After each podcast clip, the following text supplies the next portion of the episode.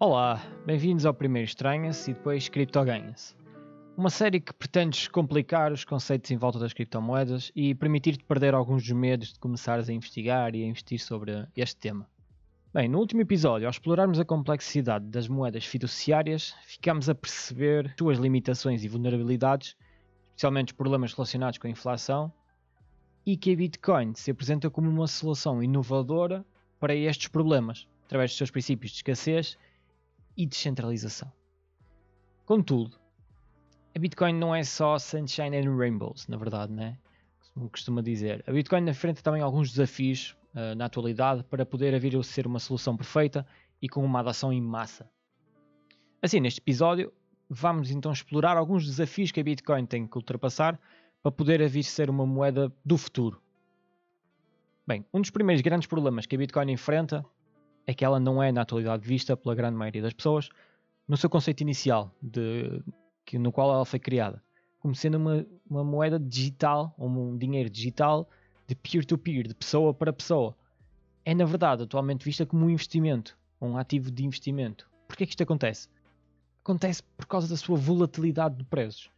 O princípio da descentralização, que tanto abordámos nos primeiros dois episódios, traz grandes vantagens mas também traz algumas pedras no sapato. Enquanto o valor da Bitcoin for inerentemente comparado a uma moeda fiduciária, como por exemplo o euro, pode haver um flutuar de valor significativo num curto espaço de tempo. Vamos simplificar. Hoje uma Bitcoin custa 4 euros, mas se amanhã a procura para a compra ou a aquisição de uma Bitcoin for maior do que a oferta, o preço dela vai aumentar e ela amanhã pode custar 8 euros. Enquanto não houver uma adoção total da Bitcoin num sistema de dinheiro de pagamento universal, vai haver sempre uma atribuição de valor em euros e criar esta volatilidade de valor. Isto implica que a Bitcoin hoje está mais perto de ser uma, como uma ação em bolsa do que a moeda do amanhã. Porque enquanto a Bitcoin não for aceito como um pagamento, eu enviar apenas Bitcoin para o, para o meu amigo para ele pagar, por exemplo, ele vender-me o seu carro, enquanto nós pretendermos sempre comprar Bitcoin porque ela nos dá um X valor em euros, vai haver sempre este flutuar. E esta volatilidade pode atrair traders e investidores, como estávamos a dizer, que procuram lucrar com as mudanças de preços, mas dificulta o seu uso como uma moeda estável para transações diárias. Esta volatilidade é ainda mais acentuada que os investimentos tradicionais, como por exemplo as ações em bolsa, porque, sendo descentralizada e não havendo qualquer controle por parte de entidades centrais, não há maneira de controlar centralmente as vendas e as compras de grande proporção, que fazem o valor dos ativos variar drasticamente num curto espaço de tempo. A verdade é que, não havendo uma, uma entidade central, manipulação é mais fácil de acontecer com vendas e compras rápidas para o preço subir e descer instantaneamente. Em relação à segurança, embora a tecnologia por trás da Bitcoin como a blockchain seja considerada segura e difícil de adulteração, como já vimos, as entidades e as ferramentas em volta desta tecnologia, como por exemplo as corretoras de criptomoedas e as carteiras digitais, podem ser alvo de hackers. Apesar destas questões serem comuns a, a tudo o que está no mundo digital, os hackers podem de certa forma atacar tudo o que está no mundo digital, é atualmente mais acentuado na realidade das criptomoedas, pois trata-se de um mercado novo e em constante desenvolvimento, onde podem surgir falhas de segurança que não estão tão facilmente seguras ou resolvidas como se fosse o caso de uma entidade central e que até tem um apoio governamental. Pensar, por exemplo, um caso de um hacker atacar uma conta bancária ou um, uma questão de atacar todas as contas de um banco. É mais fácil para o banco conseguir repor dinheiro ou resolver o problema, até mesmo com o apoio de entidades governamentais. E isso no, na Bitcoin não é tão, no caso das criptomoedas, neste caso, não é tão fácil de acontecer.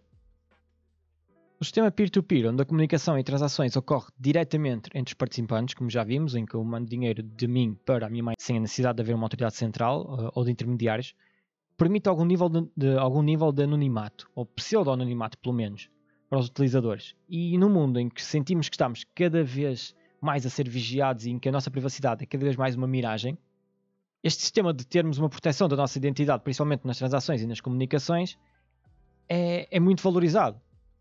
Porque na verdade ninguém precisa saber o que é que nós estamos a comprar e a fazer, certo? Pois, a verdade é que a capacidade da Bitcoin de facilitar transações relativamente anónimas levantou preocupações sobre o seu uso em atividades ilegais, como é o caso da lavagem de dinheiro e, por exemplo, o financiamento de terrorismo.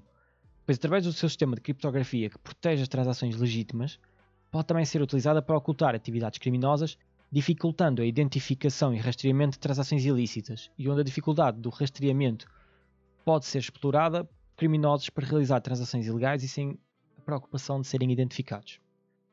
Outro grande calcanhar daqueles na adoção massificada das criptomoedas é a sua complexidade técnica. Apesar de estar cada vez mais simplificado e haver cada vez mais ferramentas à nossa disposição, e principalmente para os utilizadores que não estão familiarizados com a tecnologia, o processo de adquirir, armazenar e usar criptomoedas, nomeadamente a Bitcoin, pode ser bastante complexo. Isto porque, sendo a Bitcoin um ativo digital, descentralizado, o armazenamento deste ativo é da responsabilidade de nós próprios. Há várias soluções para guardar estes ativos, tal como, por exemplo, as carteiras quentes e carteiras frias, que depois iremos falar mais à frente, ou simplesmente confiamos nas corretoras para terem a custódia das nossas bitcoins. Estar em controle de todo o meu dinheiro é revigorante, acho que é algo que nós todos procuramos. Contudo, traz desvantagens, tais como a perda de chaves privadas ou a falta de compreensão técnica que podem resultar na perda total de todos os nossos investimentos e todos os nossos ativos. Neste podcast, então, fica claro que, embora a Bitcoin represente uma inovação promissora para os desafios das moedas fiduciárias, ela enfrenta obstáculos significativos para se tornar na moeda do futuro. A Bitcoin, inicialmente concebida como uma forma de dinheiro digital peer-to-peer, é agora amplamente vista como um ativo de investimento, devido à sua volatilidade de preços. Esta volatilidade, acentuada pela descentralização, torna a Bitcoin mais semelhante a uma ação em bolsa do que uma moeda estável para as transações do nosso dia a dia.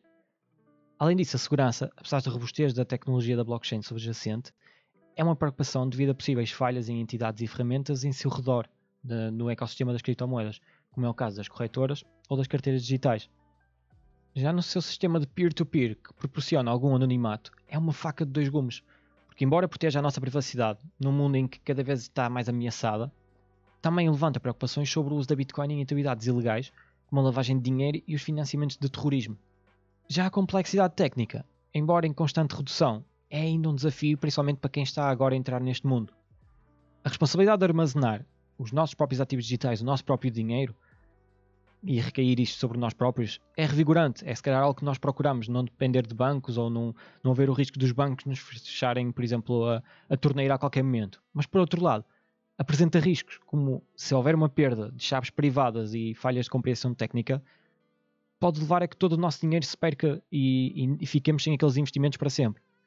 Em resumo, a jornada da Bitcoin para uma adoção em massa é repleta de desafios, desde a mudança de percepção até questões práticas como é a volatilidade, a segurança e a complexidade técnica. No entanto, o potencial revolucionário das criptomoedas é imenso e continua, apesar dos seus desafios, a ser a melhor solução ao modelo de moeda fiduciário que já percebemos que tem graves problemas e não parecem abrandar. Ficamos então assim hoje, por aqui, neste episódio do Primeiro Estranha-se e depois Cripto Ganha-se. Curioso e até breve.